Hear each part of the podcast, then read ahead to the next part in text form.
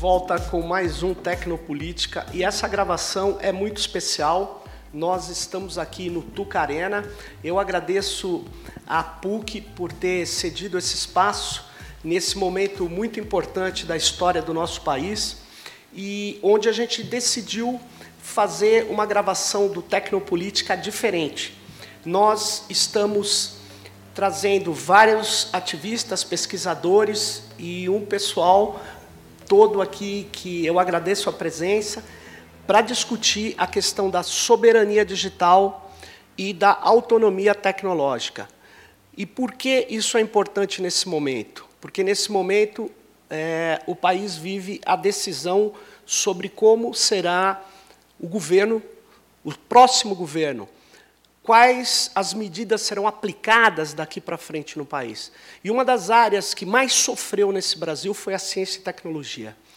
E, em especial, as infraestruturas da internet, o digital, a extração violenta de dados. E, para discutir isso, a gente está trazendo pessoas que quase todas participaram da formulação de um texto, que depois a gente vai passar o link aí, é, eu vou passar um, um, um, uma ideia para que as pessoas que queiram assinar uma carta com um programa de emergência é, pela soberania digital e pela autonomia tecnológica.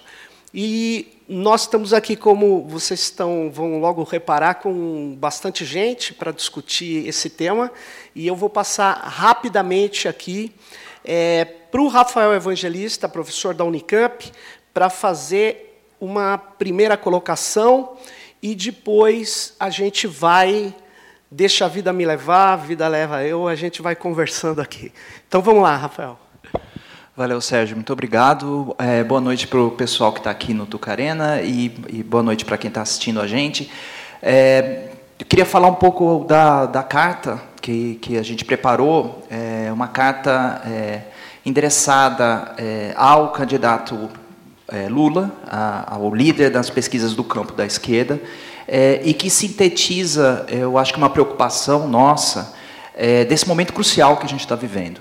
Então, a gente está vivendo um momento que não é só a toda a destruição que foi causada pelo governo Bolsonaro, não é só toda a redução de investimentos que já aconteceu é, nesses quatro anos de governo para a ciência e tecnologia de uma maneira geral, mas a gente está vivendo tudo isso num momento muito crítico de transformação é, global, em que você tem algumas grandes empresas que estão liderando é, um processo é, que a gente tem entendido quase que como um processo de privatização branca, em que eles, é, por possuírem é, essa vantagem competitiva, digamos assim, de é, fazerem na internet um comércio de dados pessoais, de venda de anúncios e etc., eles têm uma infraestrutura muito forte é, e que essa infraestrutura vai substituindo infraestruturas dos países, no caso, no nosso caso do Brasil, no momento em que a gente está num processo de digitalização que é brutal. Então,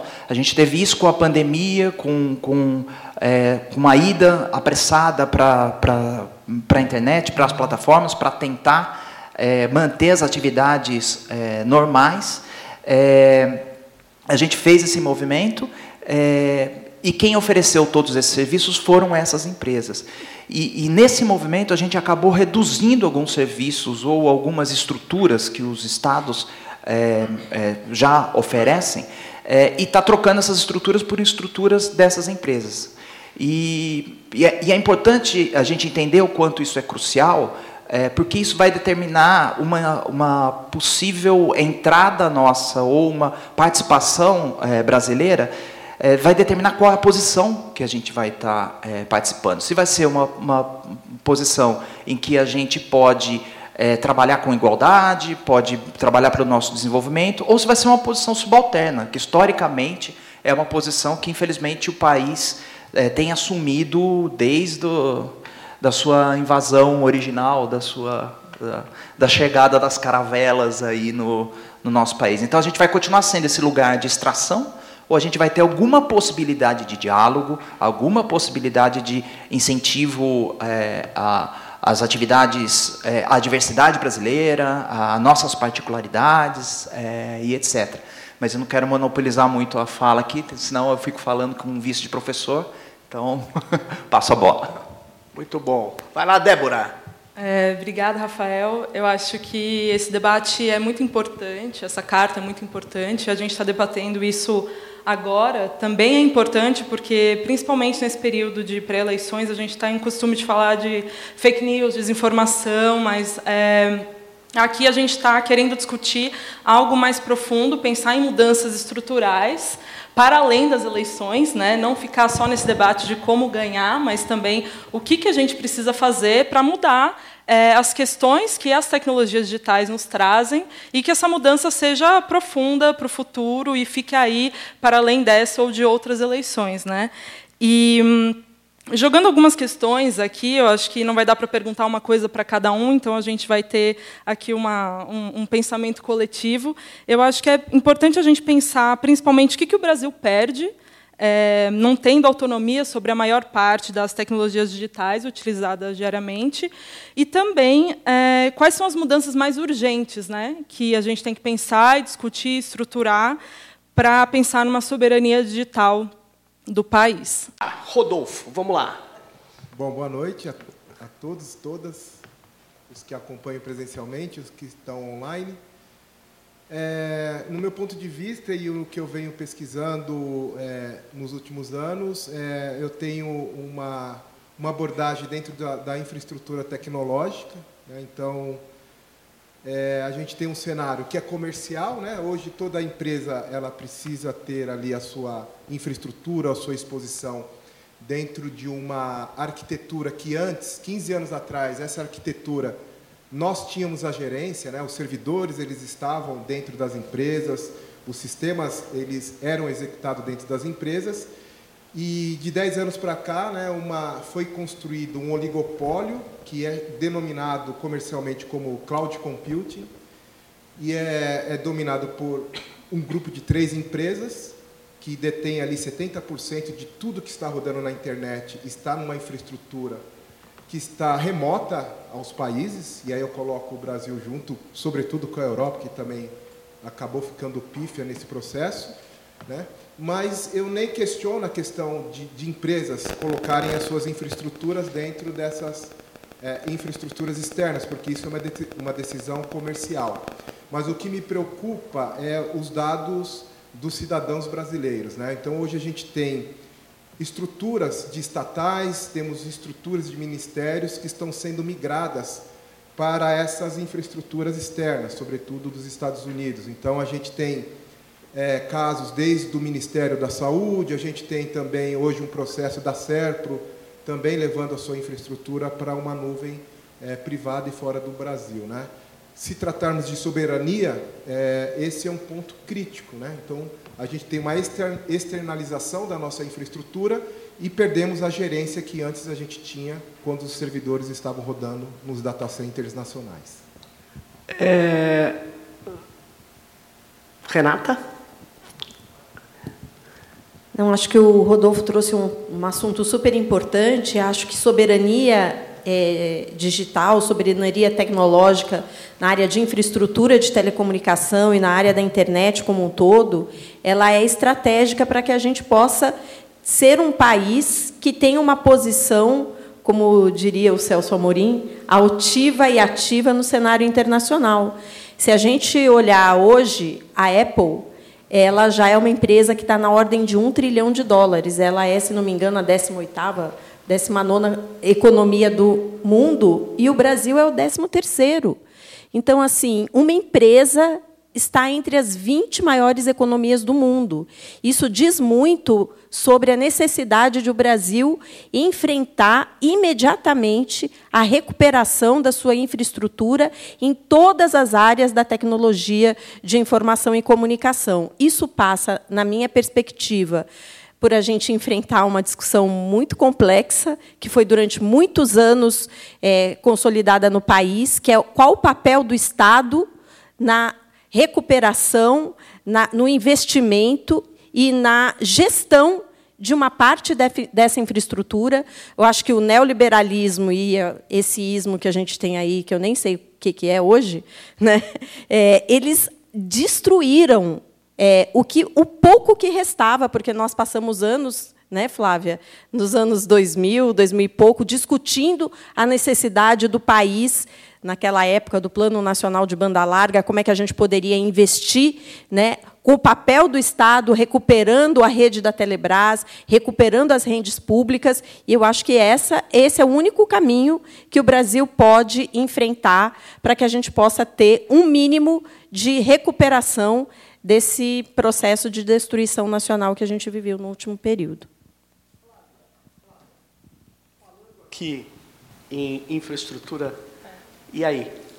Então, eu queria destacar, para pegar, assim, dar uma continuidade na fala da, da Renata, que as infraestruturas lógicas é, da internet em si, né, por onde se captam os dados tal, são muito importantes, mas que nesse momento a gente considerar as infraestruturas de telecomunicações que dão suporte ao funcionamento de todas essas infraestruturas da internet também é muito importante, especialmente nesse momento em que a gente teve uma licitação para o 5G, com uma entrega gravíssima de uma quantidade do espectro brasileiro que nunca se viu.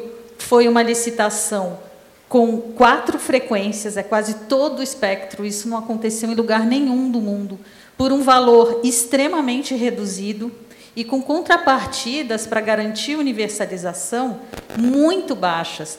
Nós hoje, e isso eu espero que um próximo governo é, não ignore, nós só temos no regime de universalização, no regime jurídico, de o Estado garantindo né, investimentos e acesso à telefonia fixa em 2022. Né? Então, como é que a gente pode fazer frente né, à evolução do mercado da internet com a infraestrutura só da telefonia fixa no regime público, no regime universal? Isso tem, é, infelizmente, é, reduzido e determinado o tipo de acesso à internet que a gente tem e tem é, condicionado a gente Há modelos de negócio que exploram a escassez da infraestrutura, como a gente vê esses planos de serviço, onde você tem mais de 100 milhões de brasileiros que só é, acessam a internet por planos extremamente reduzidos, e a gente não pode dizer que essas pessoas tenham acesso à internet, porque, na realidade, depois de um determinado momento, só acessam o Facebook, o WhatsApp, com efeitos gravíssimos para os, os, processos comunicacionais, como a gente viu em 2018. E, Flávia, tem um, um, uma questão ainda crucial, né? É, uma outra parte da infraestrutura que não é telecom, a infraestrutura que vários aqui falaram, que é a infraestrutura de dados. E isso é muito grave, então eu vou pedir para a Priscila falar o que está acontecendo na educação. Né? Boa noite ao pessoal que está aqui na plateia, que tem, quem está em casa, os meus colegas aqui. Pois é, a educação é um, foi um do, é, tem sido, não é nem foi, foi durante a pandemia, porque chegou num momento que toda a ocupação dessas plataformas ficaram, ficou evidente. Para poder atender às aulas remotas, atender os alunos em casa, os que tinham, conseguiam ter acesso, isso que a Flávia falou, inclusive, é, reduz os alunos a usar somente as redes sociais, sem nenhuma ideia do que está sendo usado, como que os dados dessas crianças e adolescentes estão sendo usados. E nós fizemos, durante a pandemia, uma pesquisa que foi criado um software pela Universidade Federal do Pará, Universidade de Brasília e outras organizações da área social, um software que consegue identificar aonde estão os servidores de e-mail das universidades públicas, das secretarias estaduais de educação e municipais das capitais e de municípios com mais de 500 mil habitantes. Nós fizemos isso não só no Brasil, mas na América Latina também. E isso mostrou que mais de 70% estão fora, estão nessas empresas, especialmente Google e Microsoft. E, além disso, os usos que estão sendo feitos pelas universidades, pelas escolas, estão sendo totalmente nos aplicativos e serviços dessas empresas, que aparentemente são grátis, ou seja, não se paga em dinheiro, mas há um pagamento em dados, em dados de pesquisa, em dados de crianças e adolescentes, pessoais. E a educação como um todo não está a par dessas conversas que a gente está tendo aqui. A educação ainda olha para tecnologia como uma mera ferramenta, naquela relação sujeito-objeto.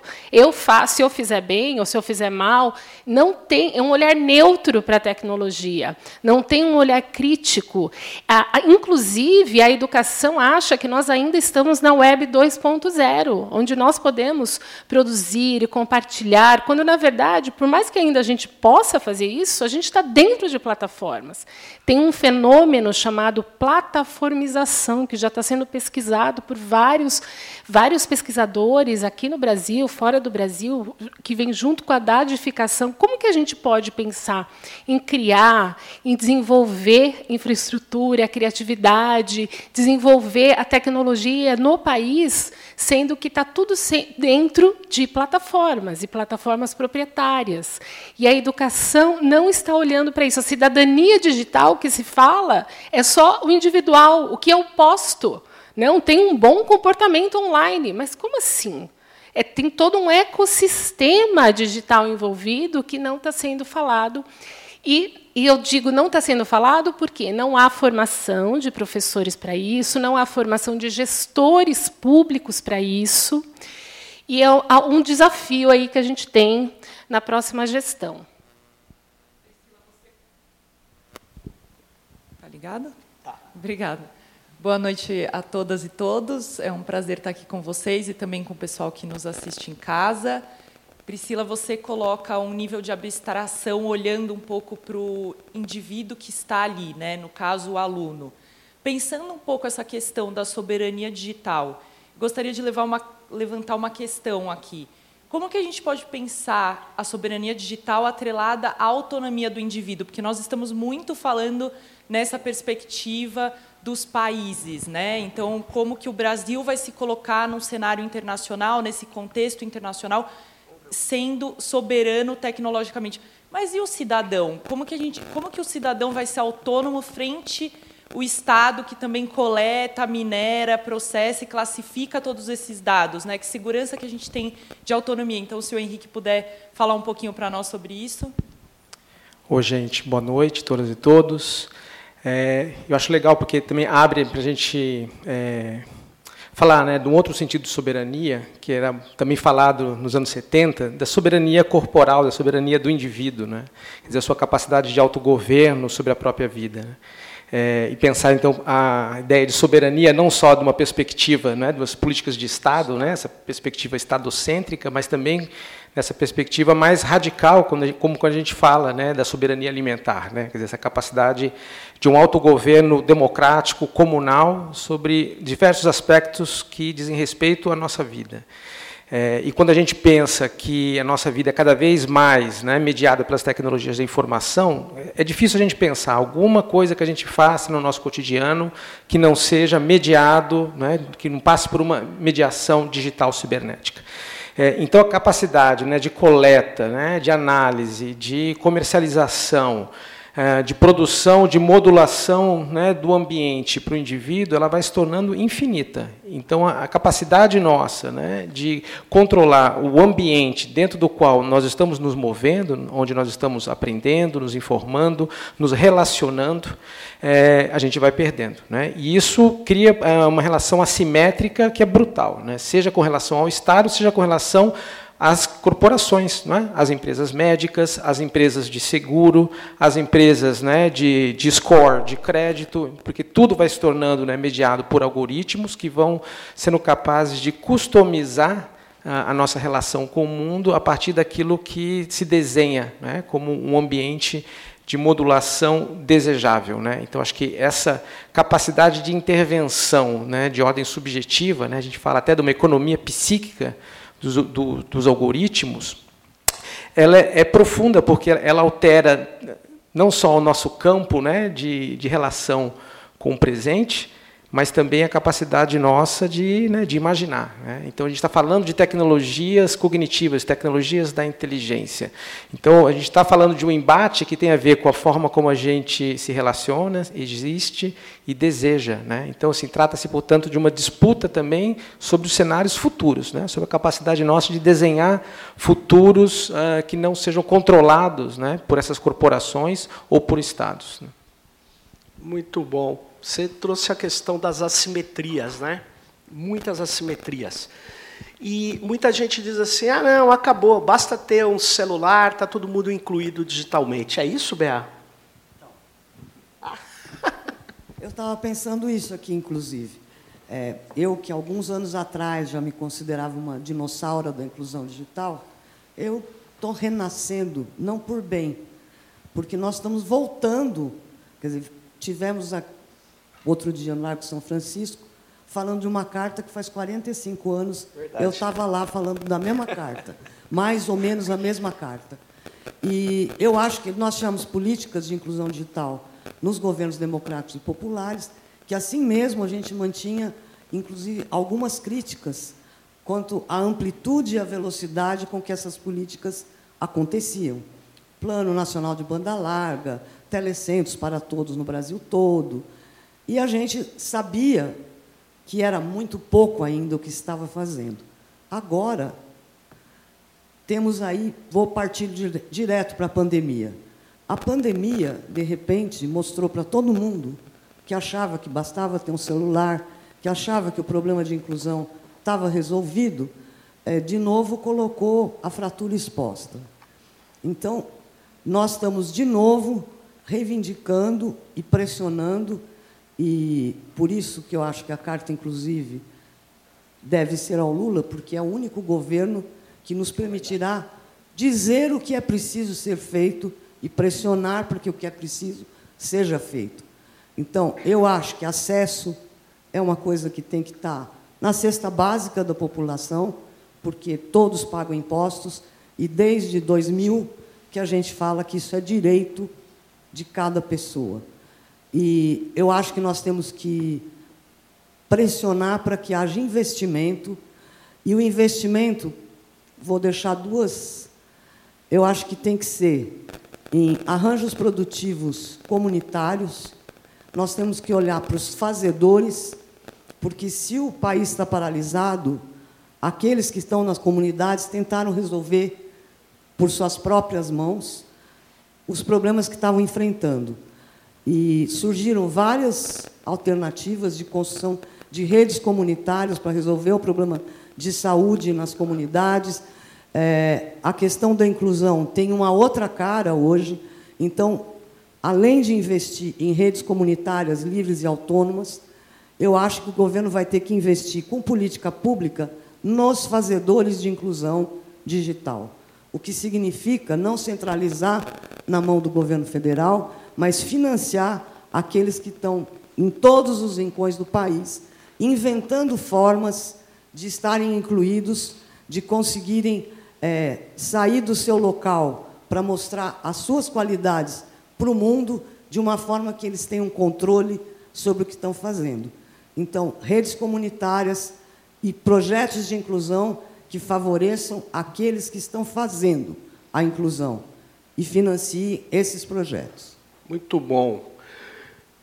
Você acha também, Miguel, que as universidades pode, podem participar desses arranjos digitais, esses arranjos que incorporam.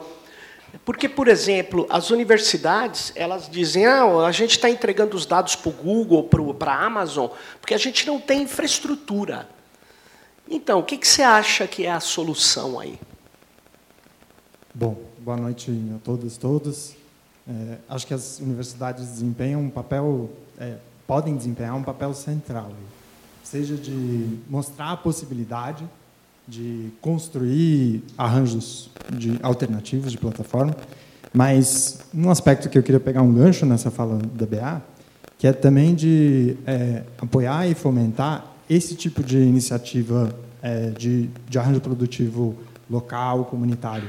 E aí também, dialogando com essa ideia da autonomia, eu acho que uma, uma luta que a gente vai ter que travar, e essa carta faz isso bem, eu acho, é enfrentar também uma apropriação indevida dessa ideia de autonomia, que é pela autonomia como empreendedorismo de si mesmo. Né? Então, a gente tem, por volta de. Esses números são é, meio confusos, mas uma pesquisa estimou em 20% da população trabalhando para aplicativos. E sendo vendida essa ideia de que a autonomia vai ser conquistada se endividando para comprar um carro, quando tiver essa possibilidade, e trabalhando 12 horas por dia, seis, seis dias por semana, e entregando uma fatia grossa do lucro gerado por esse trabalho para plataformas. E isso é, é algo, é, é, algo absurdo em termos de subordinação do, do trabalho e algo para, para o qual a, a esquerda tem alternativas. A gente tem que resgatar o pensamento da economia solidária e para apoiar organização de trabalhadores que se formem em cooperativas, em movimentos sociais, para organizar seu trabalho com plataformas próprias. E, e aí é interessante porque a gente não está falando só da plataforma lógica, a gente não está falando só do aplicativo. Porque se o trabalhador, o trabalhador se organiza, como a gente viu, tem um exemplo que eu vi citado recentemente de Araraquara, uma política pública muito interessante de apoiar a, a formação de uma, uma cooperativa de motoristas, mas quando é, essa cooperativa vai ter que trabalhar na nuvem da outra plataforma, a solução é, é 50%. A gente não resolveu o problema. Então a gente precisa também resolver do outro lado, e eu vejo nisso assim um potencial de, é, de um potencial muito grande da gente chegar num desenvolvimento e numa soberania que não seja só para a gente também ter as grandes empresas e plataformas brasileiras, claro. mas a gente ter os trabalhadores é, é, no, no protagonismo desse processo. Muito bom. Eu vai lá, vai lá, vai lá, por favor.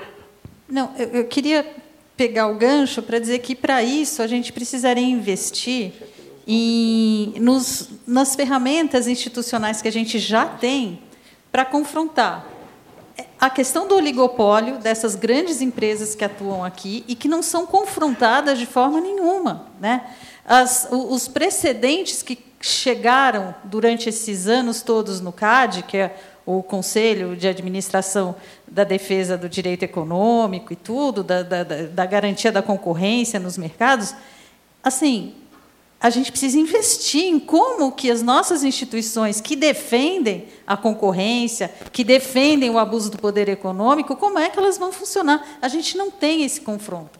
A gente tem uma lei de proteção de dados pessoais e a gente não tem investimento no organismo que define as regras de atuação das empresas que coletam esses dados e jogam lá, Deus sabe onde e como. Então, eu acho que, quando a gente fala em soberania, a gente tem que falar em soberania da ordem jurídica nacional também. Não é possível a gente ter todo esse aparato que a gente tem e que é admirado internacionalmente, Marco Civil, Lei de Proteção de Dados, etc. E, tal, e isso ser letra morta e a gente assistir esses direitos serem atropelados todos os dias.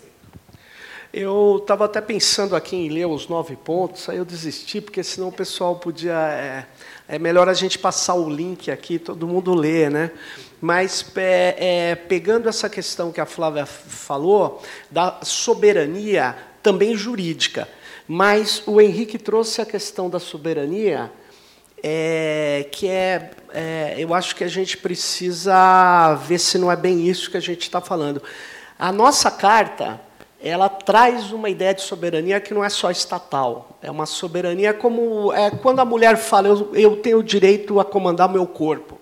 Nós estamos dizendo assim: nossa sociedade, nossas comunidades locais, cada um de nós tem direito sobre os seus dados, tem que ter soberania sobre eles. E esse negócio, ah, não, ele deu um clique lá e, e ele concordou, essas concordâncias individuais. Tem coisa que tem que ser discutido com a comunidade. Essa coleta de dados feita durante a pandemia de, de crianças a criança não tem noção do, das implicações disso. É, e quem é que vai decidir isso? Isso é uma decisão coletiva, não é individual. Então a gente tem vários aspectos da soberania digital, né? inclusive da infraestrutura que o Rodolfo traz, acho que a Débora estava falando, as infraestruturas que já estão na mão dos caras há muito tempo. É isso. Então a gente traz também uma outra coisa que é a nossa autonomia não é só a velha autonomia do desenvolvimentismo. A gente tem na carta a ideia de tecnodiversidade, e que não apareceu aqui, eu pedi para falar por causa disso. Tecnodiversidade, vai lá. Só terminar esse aspecto da tecnodiversidade, que é a seguinte questão. Quando a gente diz que se os negros começarem a ser desenvolvedores de tecnologia, se as mulheres começarem a desenvolver, o que, que elas vão fazer? Elas vão colocar as suas características na tecnologia feita. Assim como nossa população, ela está sendo privada de desenvolver tecnologia. Não é só um problema de perder dinheiro, o nosso manifesto mostra quanto de dinheiro a gente está perdendo. Mas não é só perder dinheiro, a gente está perdendo a nossa criatividade, o nosso direito à invenção, a nossa tecnodiversidade. É, porque essa ideia que só eles vão produzir está errada. Então, Renata. Não, eu ia falar exatamente isso. Nós estamos perdendo a nossa criatividade e isso também é soberania, porque nós temos uma postura totalmente acrítica e adesista não só ao modelo dessas grandes plataformas, modelo de negócios, de coleta de dados, mas também com relação ao design, ao funcionamento e ao todo dinâmica de trocas simbólicas que estão é, implícitas ou explícitas nesses arranjos, que a gente estava conversando aqui no começo, e eu acho que o que o Henrique falou é muito importante, que essas são plataformas de sequestros cognitivos. Hoje nós estamos deixando de lado a discussão no sentido do debate, da argumentação, do diálogo, e estamos presos num ciclo emotivo em que a gente aprofunda é, ódios e raivas cada vez que a gente vai lá e clica a raivinha no Facebook ou clica a raivinha em algum lugar. Eu acho que, inclusive, ter soberania digital e soberania autonomia do indivíduo é a gente olhar e dizer: não queremos mais que as nossas emoções sejam capturadas por essas plataformas. Por que, que esse é o único modelo?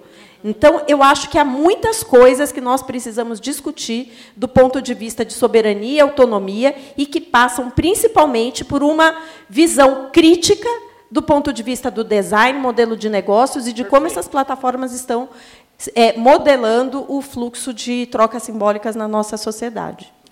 É, trazendo de volta até pelo que o Miguel falou do aplicativo de Araraquara, né? Eu acho que, claro, é muito louvável, muito interessante que tenha um aplicativo é, sendo gerido, né, por pessoas aqui, pela cidade, pelo estado, é, mas ele foi desenvolvido no Vale do Silício ainda, né, também. Então é, os taxistas que da Califórnia têm as mesmas necessidades dos taxistas e dos motoristas de aplicativo de Araraquara? Claro que não, né? Então, quando a gente está falando de soberania e de autonomia, a gente também está falando em pensar nas necessidades daqui, que são completamente diferentes das necessidades de quem está na Califórnia ou quem está onde esses aplicativos são desenvolvidos. Então, passa por aí também, né? E, e tem, eu acho que uma coisa é, interessante da gente pensar que é dessa relação que a gente estabelece com o software, não é? Essa relação, é, ela não pode ser uma relação passiva e de consumo. Se a gente consegue, quando a gente está falando em autonomia, a gente está falando justamente dessa possibilidade de inventar novos softwares que estabeleçam outras conversas. Porque toda vez que a gente vai interagindo com um software, a gente está, de alguma maneira, conversando com aquilo. Mas você está conversando com alguma coisa que te dá alguns padrões. Então, se você não, se você só está na ponta e que você só usa, você na verdade não está estabelecendo um diálogo. Você está respondendo mecanicamente. Você está passando a estar tá num processo de automatização. A nossa relação, acho que de autonomia, é, passa também por isso, para que a gente, como sociedade, possa ter outras soluções e que, inclusive, fujam do modelo de negócio. Uma coisa desse modelo de negócio que usa os, os dados pessoais e etc. Uma das razões que a gente está tendo esses desafios do tamanho que a gente está tendo é que essas empresas inventaram uma maneira de é, extrair lucro a partir de dados pessoais que virou um monstro e virou um monstro não só para a gente que é um país periférico e que está vivendo num governo complicadíssimo, é, com, com uma cabeça completamente errada e etc., mas é um problema global. E tanto é um problema global que você está vendo, por exemplo, a Europa falar em soberania digital. Então, assim, não, não, é, não, não é só a gente da esquerda e não sei o quê. Não, é a comunidade europeia. Não tem coisa mais careta do que a comunidade europeia. E eles estão falando em quê? Estão falando em soberania é, digital. Quer dizer, estão falando, inclusive, eles estão entendendo é, é, o desafio que está posto e estão falando em proteger os seus pequenos e médios negócios. Então, é, é eles estão tentando sobreviver nessa disputa global de uma maneira em que é, a, a, própria, o próprio modo de vida deles, talvez até mais lento, talvez até que, que, é, que eles reputam como uma grande civilização, que isso seja mantido, porque eles estão vendo isso como uma ameaça é, civilizacional. Então, é, se para eles tem essa monta, eles que já têm empresas que estão melhor colocadas e etc., imagina é, isso para nós. Isso para nós é, é um desafio e, e faz, falar essas coisas pode parecer muito radical, mas na verdade é uma coisa básica. Se a gente não não é, tiver essa possibilidade desse diálogo, é, nós vamos estar sempre numa posição é, subalterna, é, assujeitada e etc. Eu queria só é, pegar né, isso que o, o Sérgio falou da tecnodiversidade, porque assim, ela é, é uma condição ah, para que outras estratégias sejam possíveis uh, para se pensar em termos de, de geopolítica. Né? Porque se, é, né, se a gente pensa que as tecnologias, sobretudo tecnologias da informação, elas são ambientes dentro dos quais as formas de vida são produzidas, Quer dizer, se nós estamos utilizando esses mesmos ambientes, as mesmas infraestruturas, dizer, não há desenho de outro modelo de modernização, de desenvolvimento, né, de criação tecnológica possível. Ou seja, a possibilidade né, de criação autônoma de uma, de uma tecnodiversidade é condição para que outros modelos e estratégias de desenvolvimento não subordinados sejam possíveis. Né? E aí que é fundamental, quando a gente fala, o, o Miguel falou da universidade, quer dizer, quando a gente é, delega, terceiriza né, toda a infraestrutura nossa de comunicação, Dizer, a gente está, de alguma forma, é, perdendo a capacidade de produzir inteligência, a gente está entregando possibilidade de análise de comportamento, de padrão, de data mining, enfim, de uma infinidade de aspectos inimagináveis. Né? Então, assim, se há essa ideia de que a gente vai querer competir dentro de um modelo né, que é o, digamos que é o tabuleiro que está desenhado, por exemplo, dentro de uma estratégia competitiva de patentes, é ridículo, é uma piada né, que a gente vai poder fazer isso entregando né, a, digamos, as infraestruturas das universidades, né, que administram né, educação, ciência e tecnologia. Então,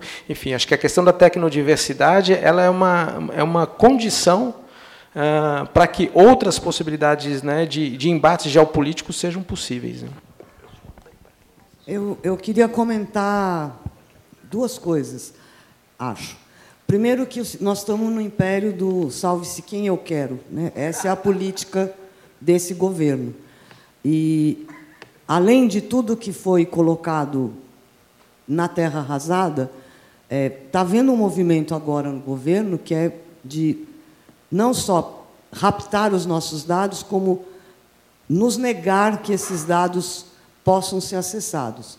Então, você tem hoje, por exemplo, o que está sendo feito em vários ministérios é a grande lei do apagão.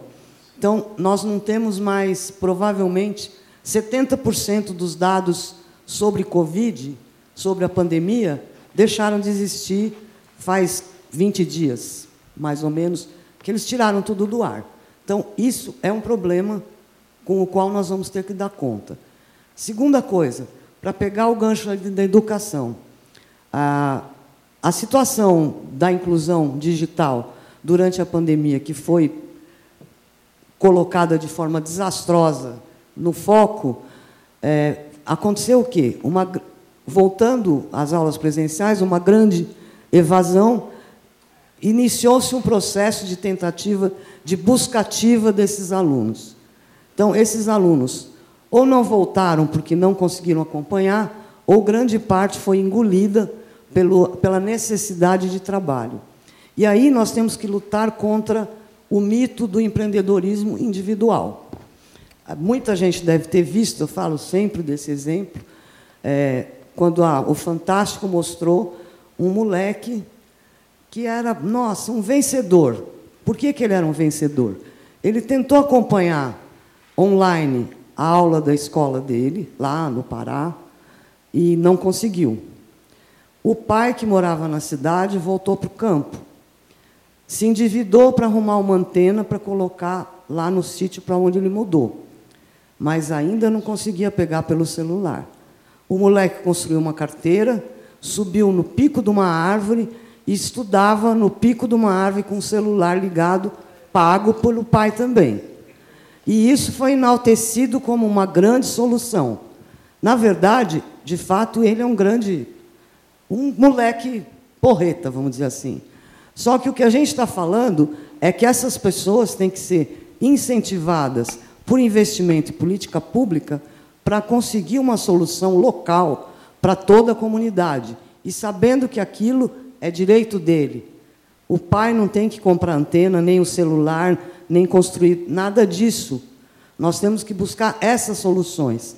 E só para citar mais um exemplo, por exemplo, tem uma comunidade Comunidades de São Paulo que enfrentaram a pandemia sem nenhum apoio, é, construíram alternativas locais, com constru construção de redes próprias, onde eles controlavam os dados e, e eles agiam sobre as condições daquela comunidade.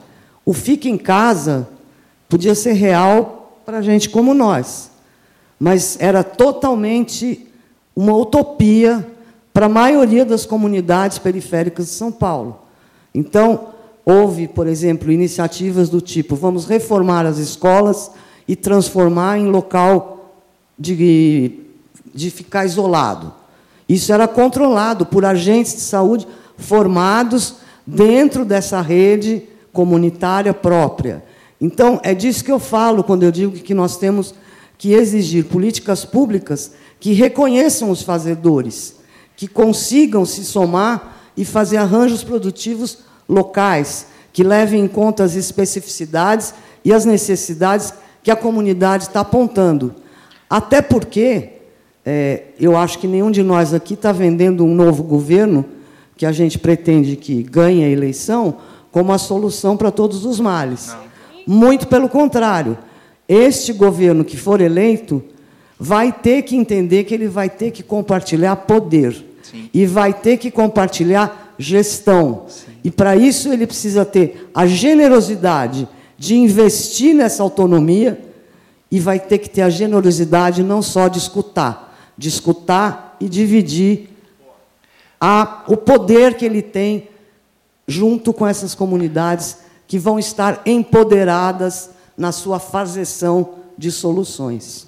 Pegando o gancho do que você está falando, eu acho que tem uma coisa muito importante que, que a gente precisa retomar e que precisa acontecer para frente. Assim, a gente teve período, um período bastante interessante de democratização da universidade, em que a gente eu vi assim de quando eu entrei na universidade em 95 para é, até alguns anos atrás eu acompanhei um processo de democratização da universidade fantástico, muito ainda incompleto, muito incompleto, mas que já fez um progresso muito interessante. Quando a gente está falando aqui, por exemplo, de autonomia e de soberania e etc., e a gente está discutindo o papel do Estado, eu acho que a gente está pensando num Estado que não que seja é, um Estado que possa ser indutor de um processo de é, abertura, é, um processo de potencialização de capacidades, e eu acho que a gente tá, tem um desafio enorme que vai ser de é, redemocratizar esse Estado. Porque se esse Estado. É, a gente está hoje vivendo um governo de pessoas que renegam o próprio Estado. E eles tanto renegam o próprio Estado que eles pegam e jogam as infraestruturas para as grandes corporações, porque para eles tanto faz. Para eles, Estado é prestador de serviço. E eu acho que o nosso entendimento de Estado não é isso. É as universidades e o Estado como articulador de é, iniciativas, não é, é, que possa utilizar essa sua característica democrática, afinal a gente acredita na, na democracia, justamente para é, potencializar é, toda essa energia, todo esse vigor, toda essa tecnodiversidade, é tudo isso que a gente tem para fazer essa Muito tarefa bom. enorme que a gente tem pela frente. Antes da Flávia falar, eu só queria colocar uma coisa quando vocês estão falando disso, Bea e, e, e, e Rafa, é o seguinte: o, é um absurdo o, o, o governo federal ele entrega dados, entrega dados do desempenho escolar dos adolescentes brasileiros para ser hospedado fora do Brasil, para ser hospedado na Califórnia.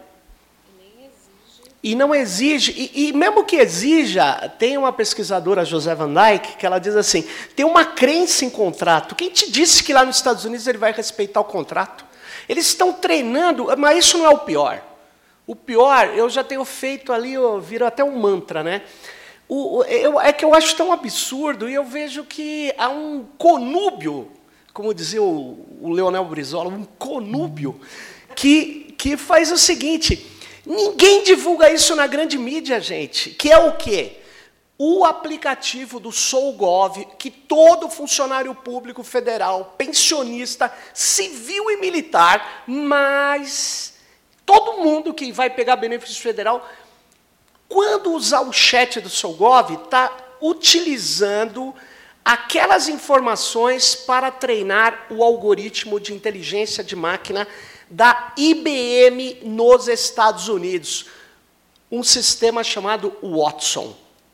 Então, o Watson vai ter um processamento de linguagem natural, que é um pedacinho, está no guarda-chuva da inteligência artificial, um processamento de linguagem natural melhor do que qualquer universidade que precisa desenvolver processamento de linguagem natural em português, porque, afinal de contas, a gente fala português. Então, na verdade, os produtos que, eh, que estão sendo desenvolvidos em inteligência artificial estão usando dados que são entregues pelo setor público, pelo setor privado, pelas plataformas. E uma vez um empresário falou assim para mim: Isso aí você não tem como estimar e ficou isso na minha cabeça. Dados lá fora ou aqui dentro não tem a menor relevância. O mundo é global, filho. O mundo é global. Sabia disso? O mundo é global. Aí, o que, que acabou acontecendo é que eu vi, eu peguei um relatório, porque começou um bate-boca ali com o Facebook, ele contratou uma consultoria, resumo, está lá no nosso, na nossa carta, no finalzinho. Está lá dizendo assim, a cada 1 milhão e 300, é, 1 milhão e 300 mil dólares se cria 2,2 milhões de dólares no PIB americano. Ou seja, quando eles tiram dados daqui e põem lá, eles estão gerando valor lá, sim. Além dos produtos que ele vende aqui. Então, por isso que na nossa carta também diz lá claramente que nós precisamos construir uma infraestrutura digital. É o ponto um da nossa carta. São nove medidas, é crítico. Tem que construir uma infraestrutura digital para que os dados das universidades, dos arranjos locais, das, possam estar aqui no nosso país. Então é isso. E aí, ó, fazendo antes de devolver para quem for falar e passar para quem quiser falar, queria dizer o seguinte: tem dois episódios que, entre tantos, todo mundo aqui participou do Tecnopolítica, mas tem dois episódios que eu acho que tem a ver muito contemporaneamente, porque enfrenta essa ideia, Flávia, de, de esse, essa ideia de que ah, o importante é usar, não é desenvolver, não é criar nem nada. Um é o cara que transmite pacotes de internet por ondas curtas. E, e, tem o outro que é o pessoal do MTST, entre tantos outros. O pessoal que desenvolve tecnologia como um arranjo local. É muito legal esse aqui. Tem outros, tem da comunidade EITA. Estou reforçando aquilo que a Bea falou, mas vou passar para a Flávia e depois a gente vê quem mais vai falar. A Pri, aí abrimos para o pessoal falar. Valeu? É muito rápido. Eu só queria é, não perder a oportunidade de dialogar o que, é, com o que a Bea disse, porque é importante, eu quero destacar aqui que nós estamos no momento em que nós estamos correndo o risco de entregar todas as redes que ainda são públicas.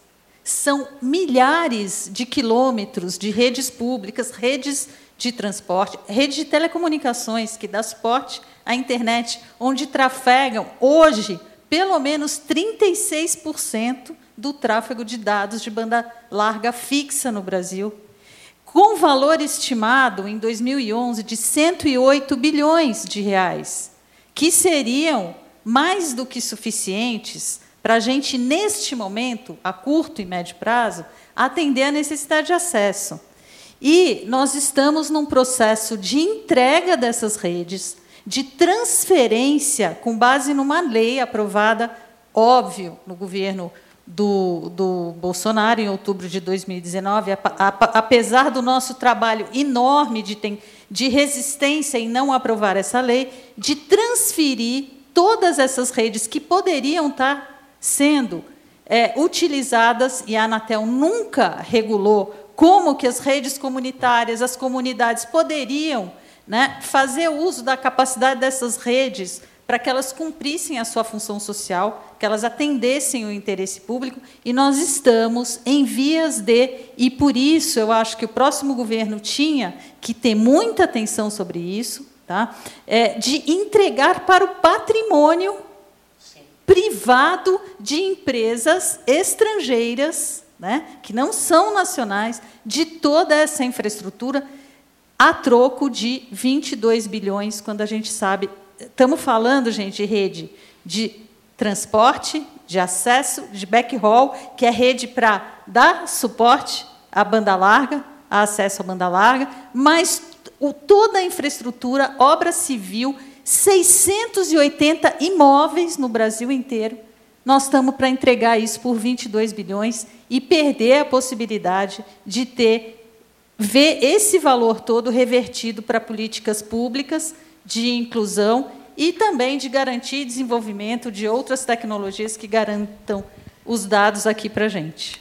Isso que a Flávia traz é tão grave que eu não sei como é que não para. Não para, para o país para olhar para isso. É o que o, o, o Rafael começou a falar. Esse é o colonialismo digital que a gente está simplesmente sendo subserviente. Eu esqueci a palavra que a Renata usou, mas é nessa linha. Eu acho que tem uma subserviência aí e que é cultural nossa. Na educação, por exemplo, e, e as, a, o governo ele não consegue, a política pública como um todo, não consegue exigir. A gente fez análise de contrato com essas big techs, por exemplo. Tem termo de adesão, tem coisa que tem, não tem, tem governo, tem secretaria que não tem nada, que só aceitou as condições e nem leu o que está por trás tem uns que é de doação. É uma confusão, então não tem soberania jurídica nesse ponto mesmo. Por outro lado, as empresas elas vão cooptando os professores e gestores, criando certificados de inovação. A quem está dando inovação para os nossos professores e gestores da rede pública são as empresas. Como assim? As, tem escola privada, inclusive, que põe no, no job description se a pessoa, se o professor tem esse certificado para ser contratado. Está difícil lidar com a situação. Porque aí você vai falar para o professor que a inovação não está lá fora, é o que a gente faz, é como que a gente cria. Que inclusão digital é essa? Para quê? Para entrar nas plataformas? Não, tem que ter reconhecimento de outras formas. E a gente esquece de. Na educação, gente, esse debate não existe. Não existe, é uma loucura, não existe. Cada vez que a gente vai falar, nossa, uau! Porque tem um desconhecimento. Eu nem acho que é má fé, não, é um desconhecimento desse tipo de debate. Que a educação olha para a tecnologia de uma forma instrumental, busca essa inovação. Agora a moda é como é que é? Competências digitais. Ou seja, de novo, sujeito-objeto. Que competências digitais são essas para trabalhar para essas grandes empresas? Não tem um, um, foco na inovação, no que, que a gente cria, na, na própria leitura crítica, letramento crítico do que disso tudo que está acontecendo. E assim, acho que tem uma esperança aí que a gente precisa ir atrás disso. Mas é tem que amarrar todos esses pontos. Eu acho que a infraestrutura, a formação é importante, porque senão chega lá na ponta, vem, ah, que uau, vamos, isso é inovador, porque parece que a inovação vem só de fora. A inovação é a tecnologia. Ainda tem esse, esse entendimento. Então, mas o que eu ia dizer é que a esperança não é que virá. A esperança somos nós, que somos tinhosos. A esperança somos nós. Para quem veio do software livre, quem está de 21 anos de maioridade, eu estou no software livre, inclusão, é uma agressão diária o que está acontecendo. Você está abandonando as possibilidades de é, autonomia e construção de tecnologia com software livre. Claro. Dominaram as comunidades de software livre. Então, conte com a nossa tinhogista. É nisso que nós temos Olha que segurar. Só. É, eu vou, a gente, é, eu vou abrir aqui. Agora eu queria uma orientação da técnica. Estamos aqui, né? É, eu posso passar o microfone diretamente para o plenário e vocês viram a câmera ou é ruim? Isso. Pode ser? Pode. Então eu vou me dirigir até lá. Já vou falando meus passos. eu vou passar o microfone aqui e depois as pessoas levantam a mão, tem atrás de você, depois você. Por favor, aqui, Ali. Obrigado, Sérgio. Boa noite, gente. Parabéns por esse debate fundamental nesse momento bem crucial aí no, nosso país, né?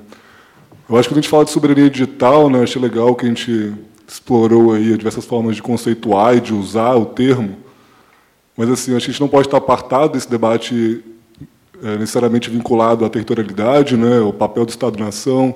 Se a gente quiser efetivamente desenvolver infraestrutura aberta, digital, pública, a gente tem que fazer isso em parceria com outros países do dito sul global, né?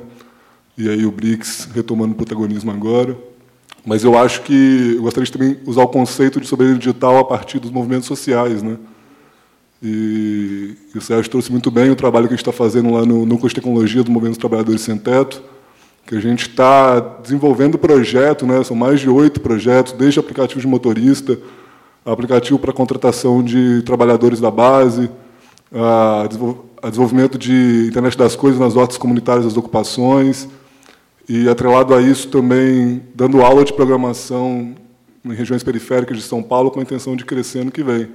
E aí eu coloco a reflexão né, na mesa de o governo eleito, né, Lula entrando, né, como é que ele já mostrou uma simpatia até pela tecnologia que está sendo desenvolvida no movimento, como é que a gente pode efetivamente institucionalizar em forma de política e implementá-la esses arranjos comunitários a partir dos movimentos sociais. Né? A gente está ensinando, está desenvolvendo projeto, já contrata e fazer esse debate imediato né, desse realismo popular, preciso comer, enquanto a gente continue travando em cima esse debate geopolítico, sem, sem se apartar.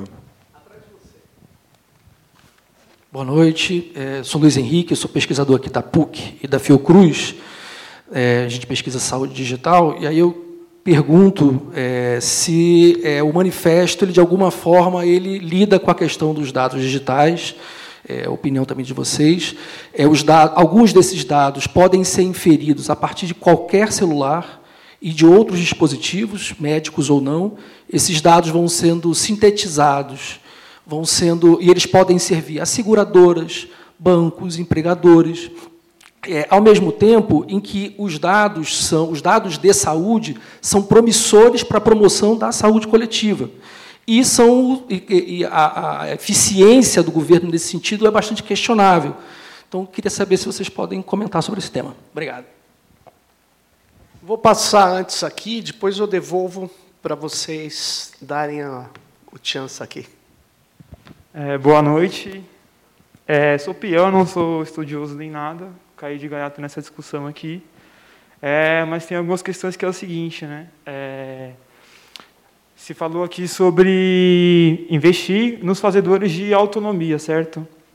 Porém, a gente tem um problema que não é só da tecnologia, mas acho que do mercado em geral, que é o seguinte: nas áreas periféricas, nas áreas interioranas, é, não tem interesse das grandes corporações e das big techs de ter investimento. O que acontece é o seguinte: é, o, empreendedor, o empreendedor local investe no mercadinho, investe na infraestrutura de, de rede local, é, vem uma big tech, uma grande corporação, e engole, e coloca a logomarca na infraestrutura que não foi ela que criou. É, então, assim, eu concordo que tenha que ser que, é, que o investimento tenha que ir para os fazedores de, de autonomia para tirar essa dependência do Estado, né? É, mas como que a gente contorna essa questão dos monopólios engolirem esses fazedores de, de autonomia? Né? Tem uma de umas questões, até anotei aqui, peraí, deixa eu dar uma, pegar uma colinha. É,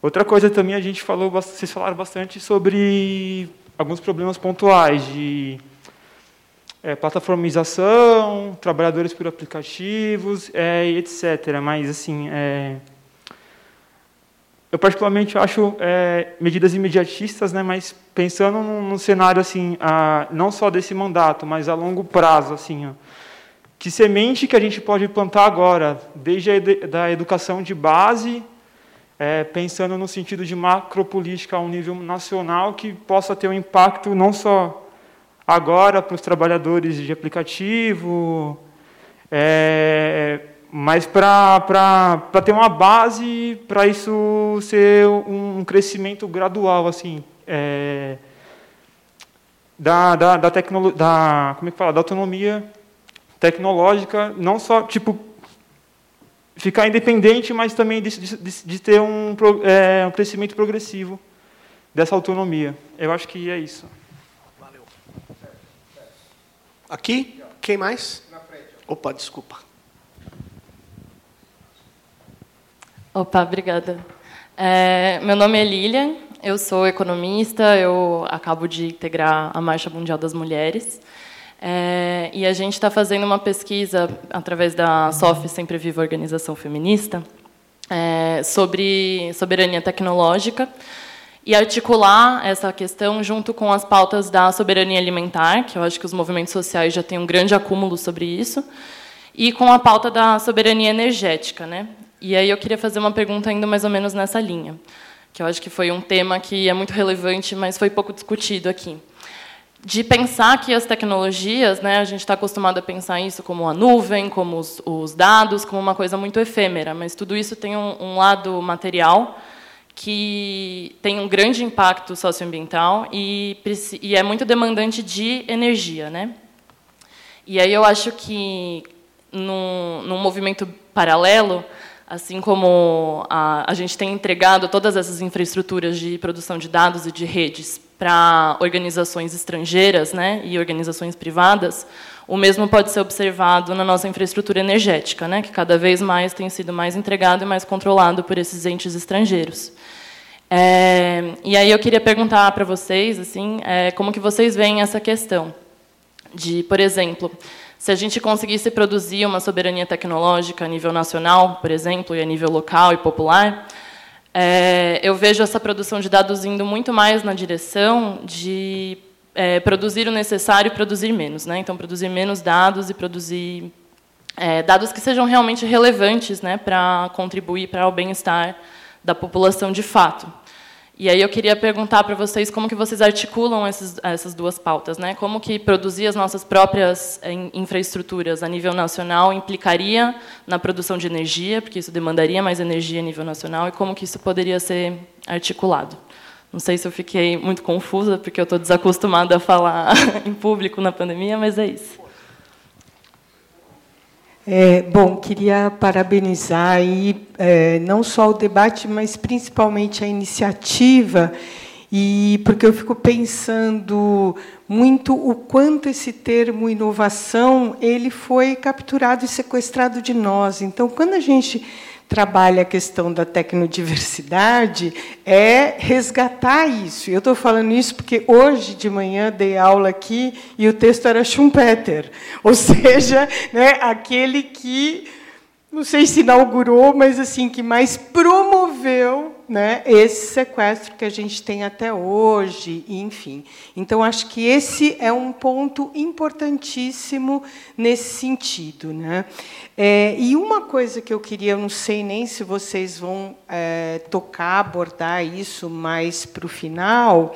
É, vocês falaram do manifesto, eu já recebi, já assinei, inclusive, é, e já passei para frente. E eu queria saber, é, além da entrega ao Lula, que outros tipos de articulação a gente pode fazer no sentido que eu acho que isso pode ser legal, né, de ficar registrado para que tipo campanha, né, é, porque eu acho que é, não só pode, como deve adquirir esse tipo de dimensão. Então, eu, como ando nesse ano eleitoral com campanha na cabeça, eu acho que essa campanha é uma das que vale muito a pena.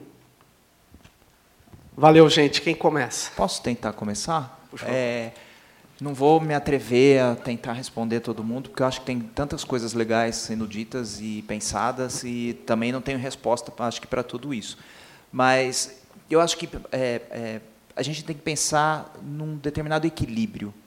Eu acho que um equilíbrio é, tanto nessa relação entre a, a, os pequenos negócios e, as, e a proteção que os pequenos negócios merecem é, por parte é, das estruturas econômicas para que eles não sejam cooptados pelas grandes empresas, porque isso de alguma maneira concentra a renda. É, a gente tem que pensar em equilíbrio também com relação ao uso das tecnologias digitais, porque a gente também, acho que é, é, tua fala é muito interessante quando você diz é, sobre a gente não precisa gerar tanto dado. É? Então, a gente, de alguma maneira, por, por, por esse modelo de negócio, do capitalismo de vigilância, do, da, da, economia da atenção, etc., a gente vai sendo sugado para é, jogar tudo isso para as plataformas e algumas coisas que não precisam necessariamente estar é, tá lá ou ser feitas dessa forma. Então, eu acho que pensar e aí recuperar a coisa da palavra inovação. Eu, eu, eu, é, eu venho de um laboratório na Unicamp que é muito próximo do pessoal da, da política científica e tecnológica. Eu passei anos travado com a palavra inovação. Eu não falava em inovação, porque para mim sempre teve esse sentido de alguém que tenta pegar um conhecimento da universidade e transformar em patente para virar é, lucro para a empresa. Então, essa ideia que está no senso comum da inovação, como pensar de uma maneira diferente e, e, e, etc. Isso acabou roubado de nós, não é? Assim como roubaram liberdade, assim como roubaram um monte de, de, de coisas de nós e continuam é, nos saqueando. E aí vou fazer um, um, um, gancho final com a conversa sobre dados de saúde. Eu acho isso crítico. A gente tem mesmo dado muito pouca atenção a isso e é um campo que é emblemático é, de uma relação que, se não for equilibrada, é, você tem problemas enormes. Porque se ela for uma relação equilibrada, você pode ter isso para os dados de é, saúde, para fazer política pública. Você não tem, quando a gente, a gente é muito crítico à vigilância, mas, por exemplo, a gente pega a palavra vigilância de vigilância sanitária, não é? Vigilância em saúde, que é o quê? É manter uma atenção para que aí você possa ter políticas de proteção, políticas de cuidado. E, e é esse equilíbrio, que, porque isso tudo vira controle do jeito que está está posto. Vira tentativa de modulação, vira tentativa de extração de lucros. Então, se você não tiver uma política tecnológica que seja muito consciente das coisas, é, você corre o risco de ter esses desequilíbrios, não é? é as pessoas que estão comandando o Estado hoje estão entregando tudo para colocar dados de saúde na Amazon ou sei lá onde, porque elas só veem os dados como possibilidade de negócio. Elas não têm o menor cuidado, até porque esse governo já mostrou que o horizonte é a morte de parte da população. Não é? Então não existe esse cuidado, porque para eles, se viver ou morrer, se morrer é melhor, porque é, os caras lá do Paulo Guedes saíram falando que isso ia ter, a, a pandemia vai ter um impacto positivo na, na, no sistema de previdência. Quer dizer, é genocídio, né? Vamos, Joyce. Vou falar só a partir da perspectiva da saúde, que é meu objeto de estudo no doutorado. É, não acredito que a gente vai encontrar um equilíbrio, posso estar sendo pessimista aqui, quando nós criamos estruturas de políticas públicas dentro da perspectiva de uma racionalidade neoliberal. Então, se nós pegarmos as políticas de informação na saúde desde 2002, você tem uma política em 2002 que trata a saúde como um valor, mas um valor de existência humana, né? mas você tem uma política que traz ali em 2002, ainda que no contexto de neoliberalismo, uma ideia de software livre, uma ideia de anonimização, ainda nem se falava nessa dataficação dos dados, mas quando você pega o contexto da criação da Estratégia Nacional de Saúde Digital, publicada em 2021, a saúde passa a ser extremamente vinculada a um valor econômico. Isso está presente em políticas públicas. Então, quando nós descemos o nível de abstração para a área da saúde, eu penso que nós temos que desenhar futuros e novos modelos econômicos que saiam da racionalidade neoliberal. Enquanto estiver nessa lógica, a nossa saúde vai ser tratada sim como um valor de mercado. Muito bom. Rodolfo? Bom, é, as perguntas são complexas e seria impossível qualquer pessoa aqui conseguir abordar tudo. E a carta ela também retrata e propõe em parte, né? Porque já foi mais fácil o jogo, viu? Há 20 anos atrás a gente brigava do sistema operacional que a gente usar, né? Da escolha do sistema operacional. E já era difícil. E, e a forma como o modelo de negócio, né, o, o capital, ele foi. Ele observou, né? Porque quando existe esse processo de privatização da internet, é, ela se torna uma grande vitrine. A internet hoje ela é marketing, né? E o que, que acontece? A empresa, as empresas que ali surgiram, várias delas com financiamento governamental, vale-se dizer, né, de fundos perdidos americanos, é, perceberam, é, naturalmente, isso desde o início, e viram que era necessário que a atuação dela ela não se limitasse apenas ao sistema operacional que rodava no dispositivo e que para que ela tivesse um diferencial de mercado, ela precisava ter uma estratégia maior, né? E aí essa estratégia, dentro da minha visão de colonialismo digital, era estar atuante em todas as camadas tecnológicas, aplicação, sistema operacional, infraestrutura de comunicação, e foi o que é, e, e é o que é, é, está sendo feito, né? Então, exemplos como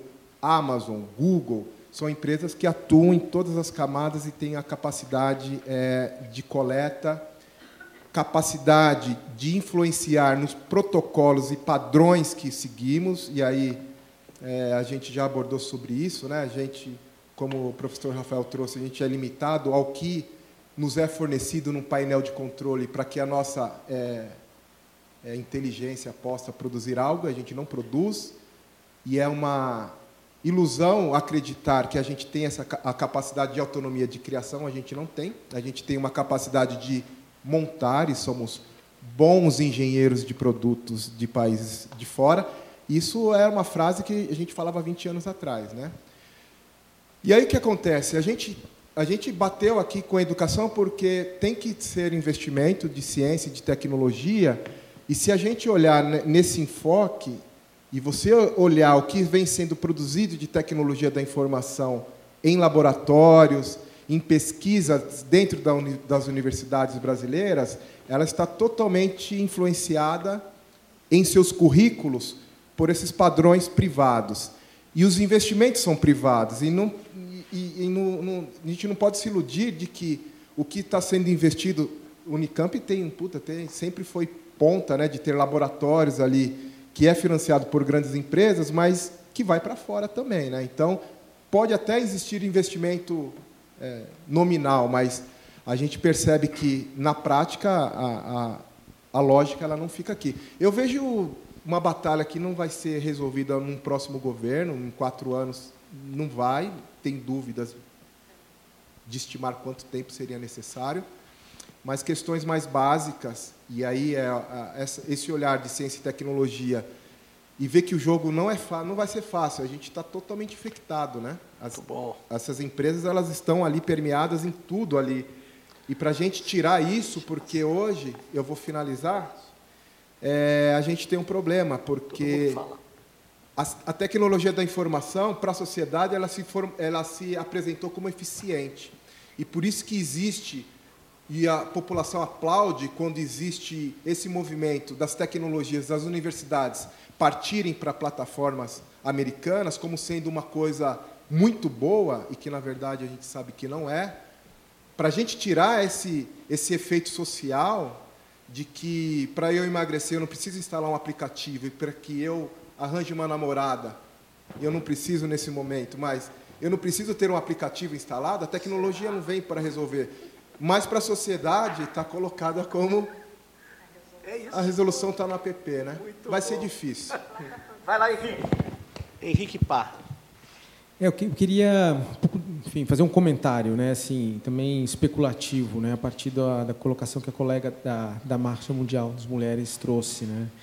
É, porque a gente ainda está tentando né, sair de uma pandemia global que dizimou milhares, milhares de vidas, e no caso brasileiro ainda intensificado né, por uma política de morte, uma política ecocida, é, que também é provocada, né, digamos, na escala global, por, no, por nosso modelo civilizacional. Né? E, de certa maneira, o nosso modelo né, de ciência e tecnologia é também partícipe né, do desenvolvimento dessas redes transnacionais, de produção de alimento, de produção né, de sistemas né, de simplificação ecológica, da financiarização, etc. Né? Dizer, falando isso porque é, parece que quando né, a gente é, fala né, desses uh, desenvolvimento tecnológico, é, elas são muito portadoras, né, nesses modelos de digitalização, de um processos de abstração, né, de processos de universalização, como se fossem coisas absolutamente desconectadas, né, dos corpos, dos territórios,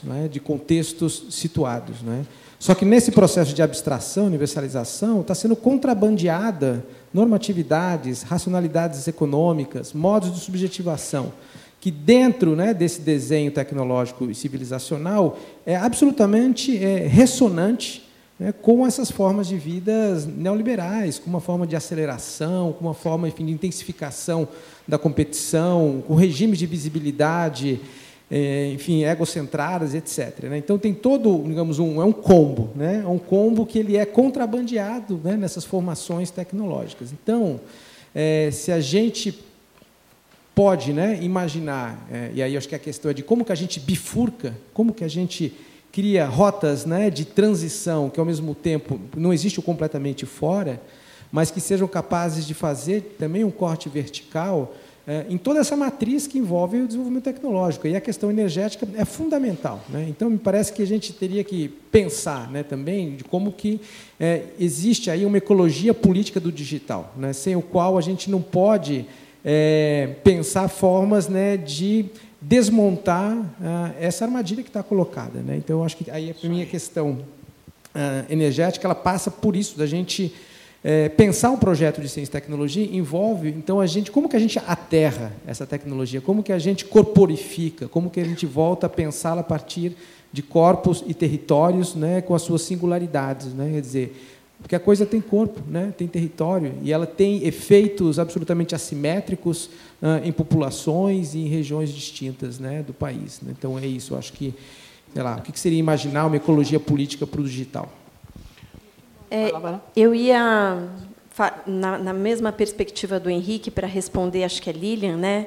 É, é, que eu acho que a gente fala muito de tecnologia, tecnologia da informação e comunicação, estamos falando sobre. para a gente ver como o tema é amplo, mas a gente tem que voltar um passo atrás, eu acho, para refletir que toda essa tecnologia que hoje permeia as nossas vidas em todas as suas esferas, ela é parte de um rearranjo do sistema capitalista para superar uma crise que começou lá em 2008 e aumentar a rotatividade do capital e recolocar os níveis de lucratividade do sistema capitalista.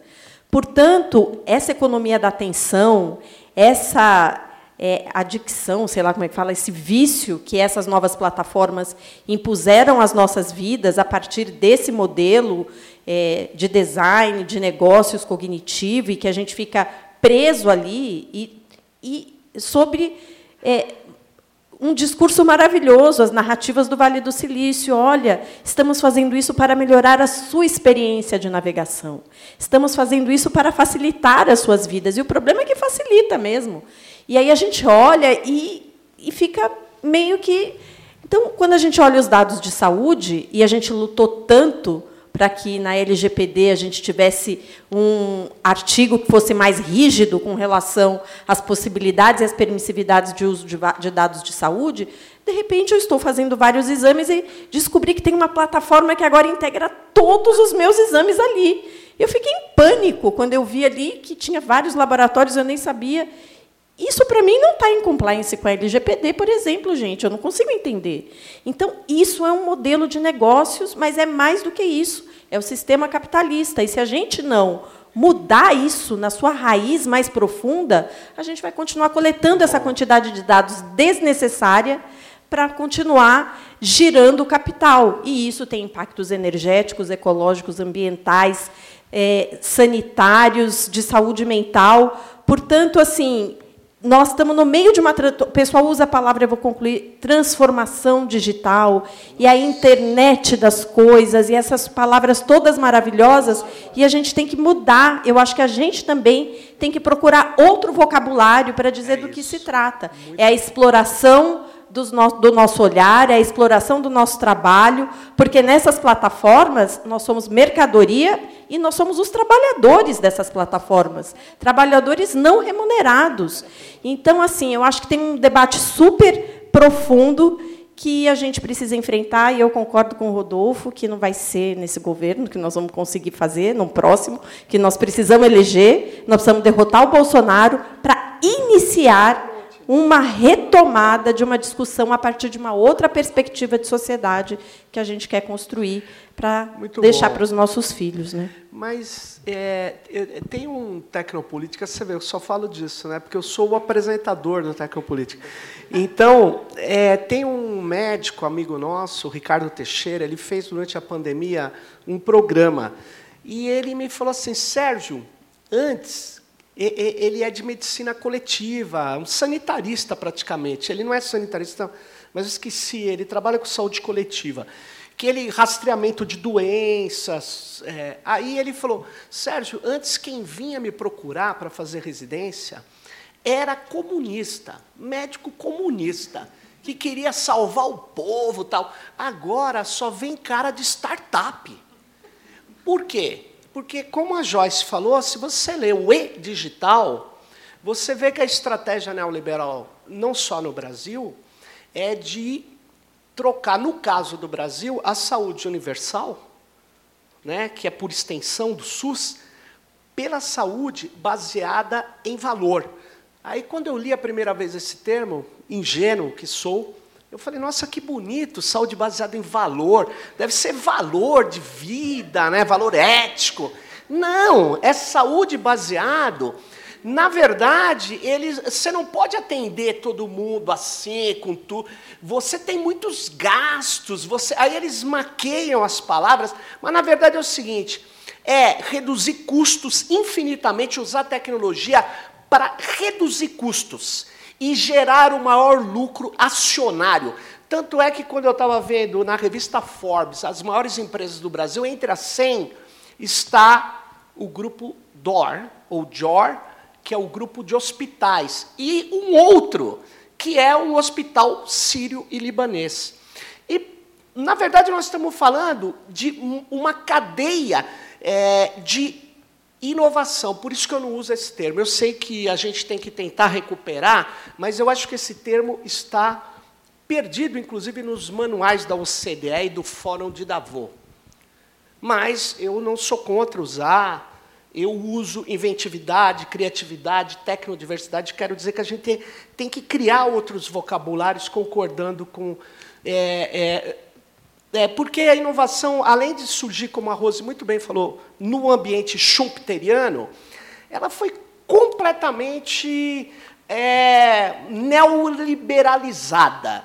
Eu sei que tem gente que fala, não, vamos resgatar, eu, eu, não, não vale a pena. E aí, eu queria dizer, só para concluir, no nosso manifesto, a gente combina a ideia, no final, de novas formas de conexão, de novas tecnologias, porque é o seguinte: é, é possível fazer isso. Não dá para acabar com o capitalismo em quatro anos, isso não está no horizonte do governo Lula. Ele, o Lula não é, não é essa, essa, essa pessoa. mas você pôr o pé na porta da saúde digital, que vai entregar os dados das pessoas, você controlar os dados, você criar infraestruturas, resgatar infraestruturas, isso não resolve os problemas, mas dá para fazer. Por isso o plano de emergência. Dá para fazer sim. Se a gente tiver um data center federado, nossa primeira palavra. Por que federado? Por causa de energia. Mas por que você não explica energia no nosso manifesto? Porque não é o foco, mas sim tem um problema de energia. Um data center federado não é um data center num único local. Ah, mas essas tecnologias não funcionam. Funcionam. O problema é que o que não funciona a gente faz funcionar. Agora, vem um burocrata lá, quando eu fui apresentar uma proposta, enfim, de software livre num lugar lá do governo federal, governo dirigido pela esquerda, o cara gargalhou na minha frente, pegou até mal. Aí todo mundo perguntou, mas ele se recompôs e falou: sabe o que, que é? É o seguinte: se você fala para gente que vai, fazer uma vai desenvolver uma tecnologia, eu não estou interessado nisso, porque a gestão pública está interessado quem é o dono do contrato. Quem eu vou processar se não funcionar? Então, é completamente ao contrário do pensamento de um, de um país que precisa resolver os seus problemas. Porque aqui eles dão risada em quem quer inventar. E lá eles aplaudem quem quer inventar. Então tem que mudar tudo isso, tem que ter uma outra ideia. E não só uma outra ideia para fazer melhor o que eles fazem de pior. Não é fazer outra coisa, como disse o Henrique. É tecnodiversidade, não é pintar de vermelho a caixinha azul, não é, absolutamente não.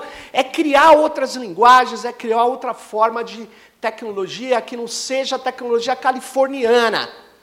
Porque é a tecnologia que a gente usa, é o local globalizado. E não, ah, isso não é universal? Não, não é. Não é universal. Quem era mesmo? Eu queria só Flávio. falar uma coisinha. É, não dá para acabar né, com o capitalismo em quatro anos, nesse cenário que a gente tem, mas algumas coisas eu acho que dá para a gente mudar. E uma das coisas que eu acho que a gente precisa mudar para ter um pouco de esperança são algumas coisas que foram é, construídas durante esses quatro anos. Por exemplo, uma, um documento oficial definido por por este governo, que aí está, de uma estratégia nacional de inteligência artificial. Nossa senhora, então, é por exemplo, este é um aspecto, né, botando o pé bem no chão assim, que a gente precisa rever. O próximo governo precisa rever esse documento. Perfeito. Esse documento é um documento que não vai nos proteger de situações como, como ele disse aqui, de que os nossos dados de saúde sejam unificados numa plataforma federal, como ficou definido por um decreto, né? um decreto que unificou 51 bases de dados federais e colocou na mão deste governo, que faz o uso que bem entende e que pretende privatizar o SERPRO, que é quem faz a administração dessas bases de dados. Então, tem algumas coisas muito concretas que eu gostaria muito que o próximo governo abrisse a oportunidade da gente, primeiro, discutir, porque essa Estratégia Nacional de Inteligência Artificial não foi devidamente discutida, democraticamente discutida com a sociedade brasileira, e esse decreto, que está sendo discutido, é, tem uma ação de inconstitucionalidade contra ele, é, que ainda não foi julgada, mas que a gente precisa é, cobrar do próximo governante que se debruce sobre esses aspectos, porque senão a nossa soberania e, a, e essa situação é, de Brasil colônia nós vamos ficar aí por muito tempo. Né? Eu queria pegar esses ganchos e dizer o seguinte: não vamos conseguir em quatro anos. Isso todos nós aqui estamos conscientes. Mas ou a gente crava uma cunha muito grande, ou nós não vamos conseguir nem nos próximos quatro, oito, quantos forem. E aí tem uma coisa que nós precisamos fazer também. É, nós temos que traduzir a nossa pauta para que todas as comunidades que estão fazendo os arranjos locais, as pessoas que estão por aí entendam. Então eu lembro sempre do TC que dizia para a gente: tecnologia é tambor. Na minha comunidade, tambor comunica. Tecnologia é o apito que a comunidade de Recife usava para prevenir violência contra a mulher. Então, se acontecia violência, tascava o apito, todo mundo começava a apitar, tumulto, segurava aquela onda. Então, isso a gente precisa colocar. E a questão da educação, é central, porque eu lembro, o Serginho deve lembrar também, é, a gente tinha um telecentro numa escola, vou resumir muito, né? Telecentro numa escola. Na escola tinha um bando de moleque desaforado, adolescente tal, que ia mal. No telecentro eles iam muito bem. Aí decidiu-se, para tentar se resolver a situação, então que o telecentro ia dar aula para os professores, para o pessoal da escola que não entendia muito da questão de tecnologia. Os meninos iam dar essa aula. Começou o curso. Aí, um professor dava aula até mais tarde, chegou atrasado. O menino que dava aula falou: o senhor não vai entrar. Pode entrar, não. Aí dividia dois meninos, num, duas professoras num computador. Pode fazer favor, vamos separar aqui. Bom, em resumo, os meninos que entendiam de tecnologia reproduziam no telecentro o que eles estavam acostumados a viver na escola. Lá teve uma belíssima saída, porque daí se tocaram que a escola não era aquela maravilha que eles estavam achando que era, mas isso nós temos que fazer em termos de país, em termos de uma juventude toda, que não está entendendo, que está se entregando para aplicativo, que não sabe que seus dados são você. Então a gente tem sempre que fazer a pergunta que a gente fazia quando estávamos na campanha do Marco Civil com a internet. O que é que você tem a ver com isso? Então nós temos que chegar a essa tradução. Eu queria agradecer a pontuação da Lilian. Eu acho que ela nos ajuda a responder uma crítica que esse tipo de proposta da carta vai receber, que está um pouco na fala do, do Sérgio de agora. Ah, mas vocês não vão conseguir fazer isso tão bem quanto o Google, como a Amazon. E a questão é, nós não devemos, porque, como o Rafael também colocou, o Henrique também, o, o, é, o, a plataforma no caso do Google, é desenhada para a gente ficar colado produzindo dado para eles. O algoritmo da, das, dos aplicativos de entrega é desenhado para maximizar não o bem-estar do, do, trabalhador, não mas o, o, sim o, o, lucro da plataforma. Né? Então, a gente não, não deve fazer igual. A gente não pode. Não, e às vezes vai ser menos, vai ser mais lento. Não tem problema. Será que a velocidade da, do 5G, a, a, latência, em alguns casos, pode ser útil, em muitos outros não vai ser. Em muitos outros a gente precisa de de telefone. Né? Isso aí. E só para fazer um, um, bingo da, da carta, a partir da, da, da, questão dos dados de saúde, queria mencionar um dos poucos temas que acho que a gente ainda não trouxe da carta, que é o do racismo algorítmico. Saúde segurança pública são áreas em que vai ficar muito evidente como a, a governança algorítmica vai amplificar todo tipo de discriminação. E de uma maneira perversa, porque sob um, um, verniz de objetividade. Não, são os dados. E de combate à fraude, o que é pior. Sim. Mas, enfim... Importando essa lógica do privado para o público, como, como você mesmo estava mencionando, nessa história do, da saúde coletiva, isso já começa a surgir. É, e eu pergunto, acho que é uma pergunta que a gente tem que colocar é, a gente vai confiar em que essa questão seja tratada pelas big techs, que estão mostrando semana após semana, que elas vão só fazer é, é, cosmética em cima disso, que estão silenciando as pesquisadoras, que estão é, trabalham, na, na, por exemplo, na Google, a, a pesquisadora Timnit Gebru, que estava problematizando essa questão, foi silenciada.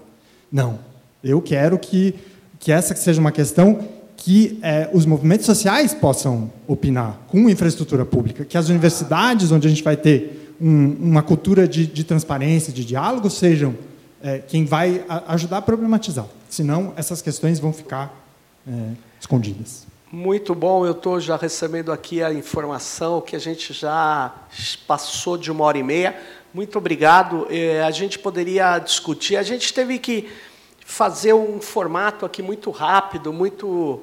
Enfim, espero que tenha funcionado. Eu acho que trouxemos questões relevantes, não todas, óbvio, mas eu agradeço muito a presença de todas e todos e também quem está aí pelo streaming nos ouvindo.